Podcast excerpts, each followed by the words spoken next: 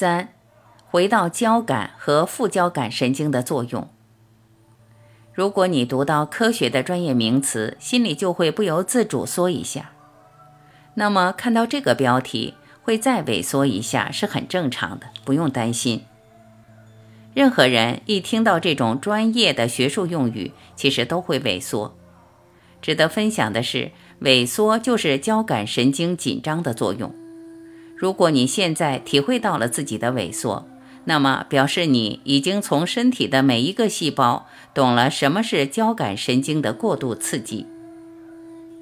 前面提到，人体有一个独立的自主神经系统，在调控各种基本的生理功能，例如心跳、呼吸、消化、排泄等。一般认为，这是脑部最原始的部分，是所有动物都有的基础运作。无论动物或人类，为了进一步保住生存，都需要把注意力摆到眼前比较紧急的事件，特别是会动的东西，例如眼前的蛇或野兽。那么，把基本的生理运作交给一个独立的自主神经系统，也就好像把注意力从身体最基本而重复的机能抽出来。让这些基本运作透过固定的神经回路落在注意力的背景里自己运行，大脑才有充分的时间面对环境带来的变化。值得一提的是，正是大脑有了这样的余裕，才能把学习、认知等等高等的运作交给大脑，而让中脑和小脑负责这种基础，也有人说低等的自动运作。大脑把注意力集中在高等的运作，尤其是透过人类最擅长的记忆和学习的累积，而使得人类截然不同于其他动物。也就这样，才产生了种种人类的特质，包括各种道德价值观。自主神经系统前面提过，又可以区分成交感神经和副交感神经系统。交感神经系统和副交感神经系统一旦失衡，影响会特别大。从出不出汗、体温高低、心跳快慢、呼吸深浅、消化排泄、眼睛对光线的反应、肌肉是绷紧还是放松，没有一个角落不受影响。交感神经系统是来支持我们行动的动力，同时也带来紧张和萎缩。用神经科学的语言来说，也就是让人进入打或逃的反射。面对威胁，我们不是打就是逃跑。举例来说，如果有人去吓一只狗，这只狗要不逃走，要不朝人扑上来，只有打或逃两种反应。然而，狗的交感神经必须完全启动，才能引发这两种反应，而可以得到生存。因此，交感神经系统又被称为压力反应系统，让我们在遇到紧急状况时，先放掉不那么急迫的生理功能，例如消化，而全心全意地应付压力。前面谈过，皮质醇是压力荷尔蒙，也就是在内分泌的层面帮助扩大压力的反应。然而，副交感神经系统的作用是刚好相反。就像是在危机过后的空档，帮助身体放松下来，准备休养生息，也就是生存所不可或缺。可惜的是，这几十年透过知识的发达，加上信息传递的方便，反而是我们自己生活的步调变成了最大的威胁，随时会变成一种考验。现代人的生活几乎无处不是压力。一醒来，要为了工作、学业、人际关系等成天忙不完的事而烦恼。我们的工作时间很长，难得有时间好好吃饭休息。即使夜里要入睡了，还有烦不完的心事，这使得我们长时间处在交感神经负荷过重的状态。原本在危急时刻救命的打或逃反射，已成了现代生活最习以为常的运作模式。我过去才会不断强调，交感的过度刺激是我们二十一世纪最大的身心失衡的原因。我们透过这种快速的刺激，不光是身心失衡，而很明显受到影响的部位，也就是消化系统。仔细观察，在这种快步调的生活中，几乎每个人的消化都不正常。胃肠道的问题对现代人是特别普遍的困扰。交感神经的紧绷和副交感神经的放松都是我们生存所需要的。然而，现代社会的步调太快，我们念头太发达，不是还在为过去困扰，好像过去的危机还在眼前，就是为下一步操心，仿佛随时要面对威胁。可以说，对交感神经的刺激几乎没有一刻停止过。或许以后有人再谈到交感神经系统。皮质醇、压力的作用时，你也会有自己心里的一个画面，可以表达这些基本的功能。你已经明白，这种压力反应从史前的原始人到现代穿西装打领带的人都一样逃不掉的。它本身既是我们最大的一个生存功能，却也同时成为现代人最大的危机和威胁，也就解释了我们为什么会失眠。压力本身会提高交感神经系统的作用，让我们全身紧张，也自然导致失眠。这两者是恶性循环，我才会认为要解决失眠的问题，首先要从降低交感神经的作用去着手。一个人假如长期失眠，交感神经随时在活化，等于无时无刻都处于过度的刺激，面对样样现象和人事物。反应和认知自然都很紧绷。反过来，一个人假如随时处在高压力的状况下，这其实是我们每一个现代人离不开的状况，自然也难免刺激交感神经系统过度作用，回过头来也得不到睡眠。从我个人的看法，睡眠通常要透过放松才可能达到，而这是副交感神经的作用。对现代人。需要的反而是找出一个活化副交感神经系统的钥匙，这一点才是让我们回到均衡，甚至解答睡眠问题的关键。你可能会注意到，我虽然在这里介绍日周期，却仍然偏重一整天的压力管理，而不是强调日周期的机制，这是有原因的。从我个人的看法，关键还是在于我们一天下来怎么面对压力。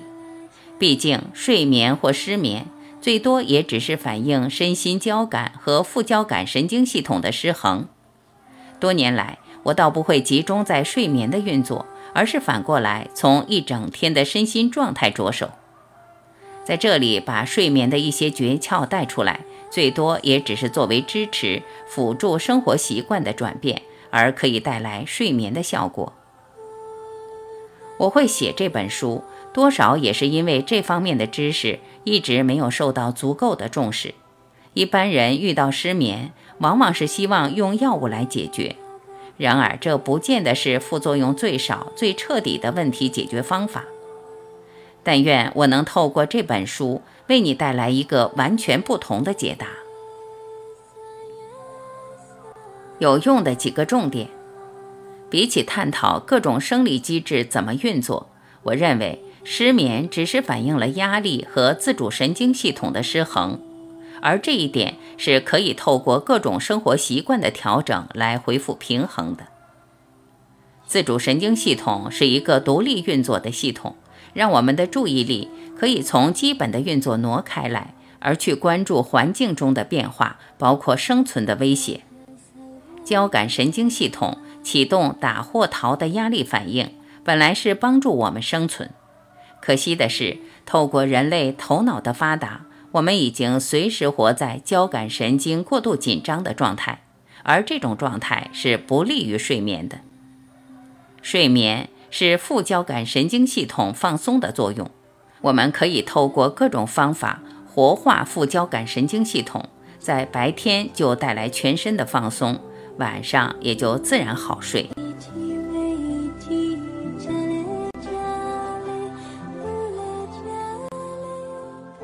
练习十，舌底上颚。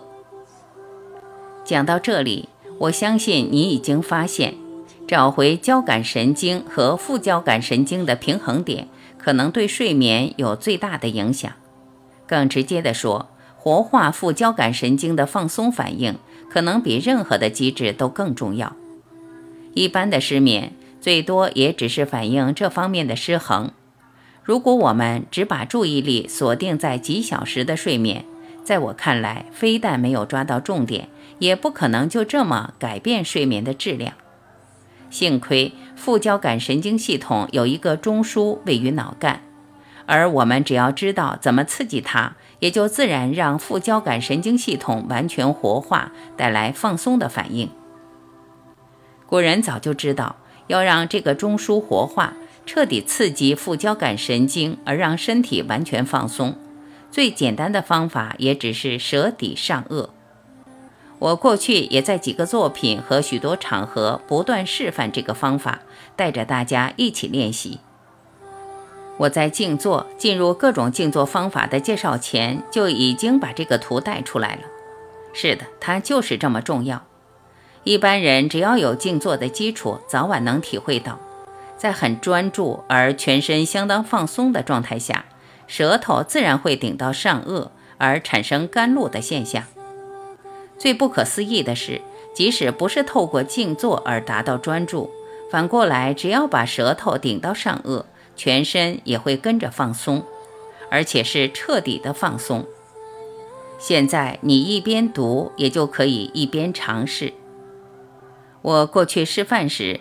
都会请大家立即注意自己呼吸的变化，每一位朋友也自然会发现呼吸变长，尤其是吐气拉长，吸气也不知不觉跟着变深，自然转成横膈膜的呼吸。这一来，不光呼吸的速度会降下来，也跟着带动生理的步调放慢，全身放松。最想不到的是。肺活量却反而增加，提高了血中的含氧量。在我个人看来，血液氧气含量是一个关键，不光影响睡眠质量，也影响身心整体的健康。舌底上颚就是那么简单，我们随时都可以做，也随时都应该做。一整天下来，从醒过来到入睡前，我们都可以随时进行这个练习。除了讲话之外，随时都可以做，也就让它变成我们最自然的生活习惯。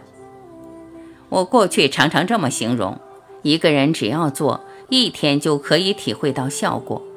假如能做一个星期，身体也就脱胎换骨，甚至连一些好转反应都会浮出来。你可能还记得，好转反应是我们身体在疗愈的过程中。一些过去的结或问题从身心自然浮出来，就像录音带倒带一样的，让阻碍再次重复它自己，而像海浪一波一波来，一波一波消失，最后自己消停。这是一种身心疗愈的机制。我过去也花了相当多篇幅来描述，包括在读书会和大家分享。在这里谈好转反应，最多也只是要表达。舌底上颚就是有这么大的作用。舌底上颚也可以搭配深呼吸的练习。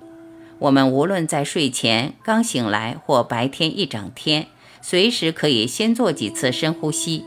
接下来就将舌头顶在上颚，尤其夜里失眠时，也就记得这么练习。这样不光带来放松，接下来也让我们注意力集中，而可以同时进行其他练习。如果能将这本书接下来所谈的各种练习搭配第一篇的练习一起进行，你也自然会有更深的体会，而能随时回到身心的放松。